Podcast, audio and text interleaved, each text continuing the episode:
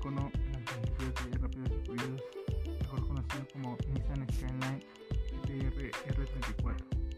Bueno, todos conocemos la versión GTR, pero Nissan quiso sacar un auto que sea veloz y competitivo en las carreras, ya que contaba que en 1990, con un merecido reconocimiento, la versión R34 se tenía que destacar con el paso del tiempo frente a las demás generaciones. El, R34 supuso la combinación de dos elementos fundamentales, que fue la turboalimentación junto a la tracción a las cuatro ruedas.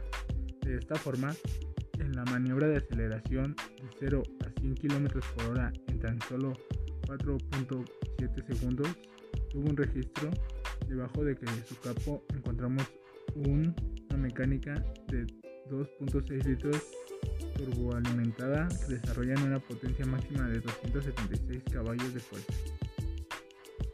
Con ello contamos de que el Skyline R34 fue una de las mejores versiones que pudo sacar Nissan como auto principal de carrera. Con ello quedamos en que el R34 fue sobrevalorado junto a las películas que fueron sacando las franquicias de Rápidos y Furiosos.